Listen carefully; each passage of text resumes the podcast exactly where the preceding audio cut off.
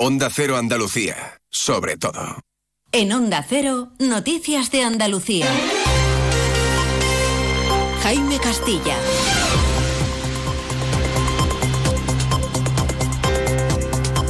Queremos que nuestros maridos trabajen con todas las garantías y que vuelvan a casa con sus hijos. La zona de especial singularidad es una necesidad imperiosa para la provincia de Cádiz. Ya es hora de afrontar que el principio de autoridad está totalmente perdido en la ciudadanía de la zona. Por todo ello, estamos aquí, por nuestros maridos, para que se nos escuche alto y claro, que queremos más seguridad para ellos, que la muerte de estos dos héroes no caiga en saco roto. Buenas tardes, han escuchado a Mónica, mujer de un guardia civil de Cádiz, en la concentración frente a la subdelegación del Gobierno Central en esa ciudad de hoy. Estas concentraciones han tenido lugar en todas las provincias de Andalucía y del resto de España. Un clamor unánime de más recursos y también la dimisión del ministro del Interior. Además, agricultores y ganaderos han vuelto a manifestarse hoy de forma independiente en Córdoba, donde han cortado la A4. Noticias de Andalucía. Pedimos un aumento drástico de plantilla en todos los puestos de seguridad ciudadana. No puede ser que haya una, una, patrulla para una demarcación y a veces hasta dos demarcaciones. Si se encuentran en un altercado grave, no cuentan muchas veces con el apoyo necesario, ya que la unidad más cerca está a kilómetros de allí. Pongan remedio a las comisiones. Mónica, la mujer del Guardia Civil, era lo que reclamaba en Cádiz, donde más numerosa ha sido la movilización de hoy. Allí han pedido condiciones de trabajo de calidad y más recursos para luchar contra el narco. Cuando se cumple una semana del asesinato de los dos agentes de la Benemérita en Barbate, Onda Cero Cádiz, Jaime Álvarez. 300 personas han estado este mediodía en la subdelegación del Gobierno de España en Cádiz entre vivas a la Guardia Civil y vivas a España. ¡Viva la Guardia Civil! ¡Viva! ¡Viva la Policía Nacional! ¡Viva! Y con la cabeza puesta en las familias de Miguel Ángel y David, los guardias civiles asesinados en Barbate. La petición es clara, más medios, porque lo de este pasado viernes 9 no se puede volver a repetir. Dicen que el ministro Marlasca es el responsable de esto por la dejadez que sufren los agentes en la provincia de Cádiz. Agustín Domínguez es portavoz de Jucil en Cádiz. Queremos que esto sea el punto de inflexión para que el gobierno se dé cuenta de que necesitamos medios para trabajar.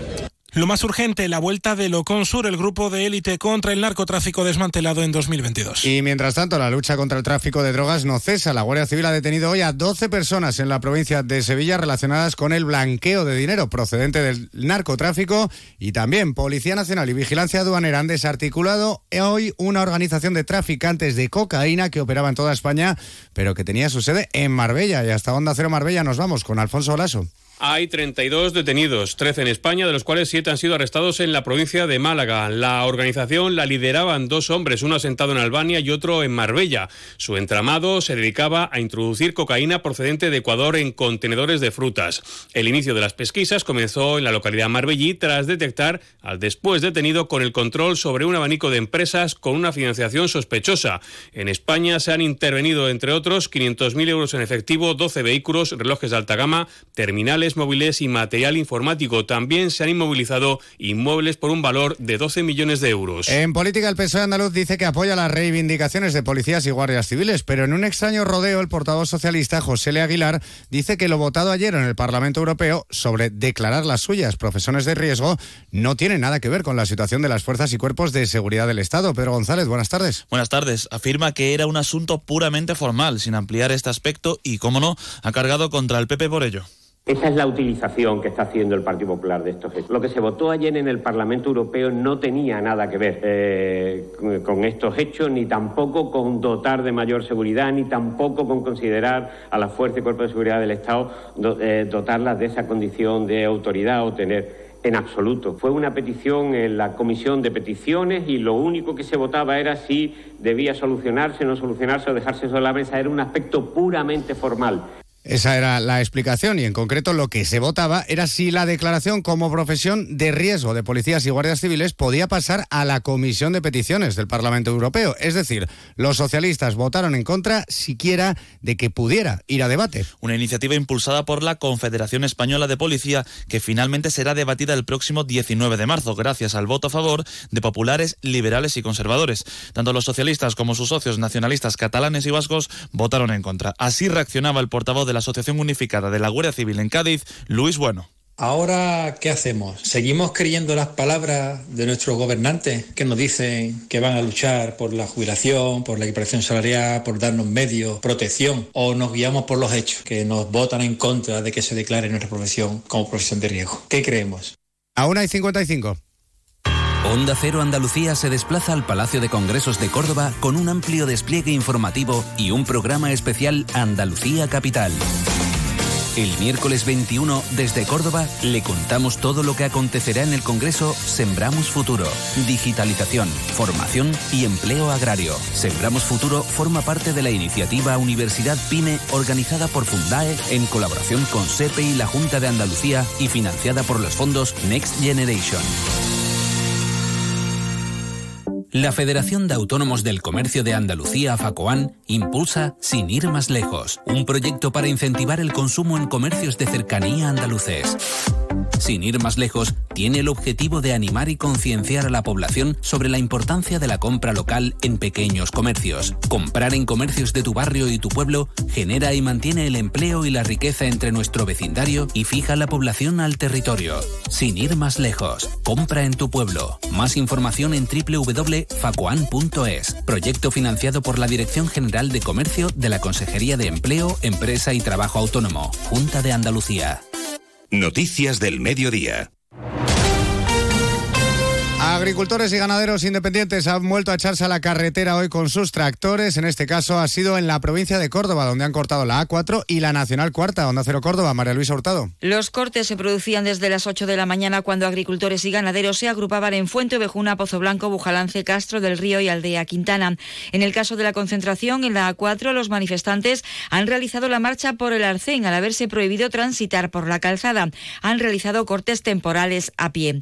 Ha habido cortes puntuales en la Nacional 432 a la altura de Villa Arta, también en la Nacional 420 al norte de la provincia y en la Nacional 432, donde a 20 kilómetros de la capital se ha cortado la carretera en los dos sentidos de circulación. Terminamos con Ciencia Andaluza. Un joven de Madrid ha pasado de tener más del 60% de la piel de su cuerpo quemada a correr maratones gracias a un injerto de piel sintética de la Universidad de Granada. Onda Cero Granada, Guillermo Mendoza. Se trata de una piel cultivada basada en las células de la propia piel humana y en biomateriales materiales. Álvaro Trigo Puig es un joven de 28 años que en 2018 sufrió quemaduras en el 63% de su cuerpo tras un grave incendio. Debido a las heridas, estuvo en coma 10 días y permaneció ingresado en el Virgen del Rocío de Sevilla durante cuatro meses. No es un milagro, o sea, es el fruto del, trabajo que, llevan tanto tiempo haciendo pues todo, todos los investigadores y, y, hasta llegar a este medicamento que de verdad a mí no es que me no es que me haya ido bien o, haya funcionado, es que me ha devuelto mi vida. En cuestión de un año de tratamiento pudo correr la maratón de Sevilla para hacer ver así a los que fueron sus compañeros del Virgen del Rocío que podían recuperarse. Canasta de bodegas Williams ⁇ Humbert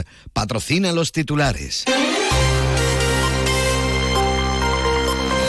El PSOE pierde su caseta en la Feria de Sevilla al no pagar la tasa y anuncian acciones legales contra el ayuntamiento. El plazo de abono de la tasa era de 15 días y podía hacerse también de forma presencial. Sierra Nevada vuelve a abrir sus 40 kilómetros de pistas y remontes esquiables con normalidad después de cerrar ayer jueves por una tormenta eléctrica. El, temporal provocó elementos eléctricos dañados que ya han sido reparados y la superficie esquiable es uno de los...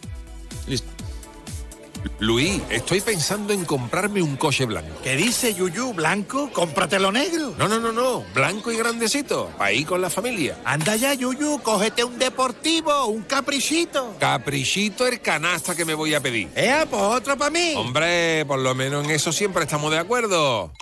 Canasta. No, ni nada. Disfruta con un consumo responsable. Y ahora, con la colaboración de la Federación Andaluza de Municipios y Provincias, conozcan la actualidad de nuestros pueblos y ciudades. Junta y FAN fijan una hoja de ruta para impulsar el uso de aguas regeneradas en los municipios andaluces. El presidente José María Bellido transmite a la consejera Carmen Crespo la necesidad de las corporaciones locales en materia hídrica. Crespo ha anunciado que va a estudiar una hoja de ruta para impulsarlas. La Federación Andaluza de Municipios y Provincias te acerca a las novedades de lo que más te preocupa. Empleo, salud, medio ambiente y sostenibilidad, ciudades inteligentes, participación ciudadana, cultura y patrimonio. Tienen más información en FAMP.es. A las 7 y 20, el Club de los Venerables, nuevo episodio de nuestro espacio de mayores de Onda Cero Andalucía. A las 2 y media, todo el deporte andaluz. Y ahora noticias de España y del mundo aquí en Onda Cero. Buenas tardes.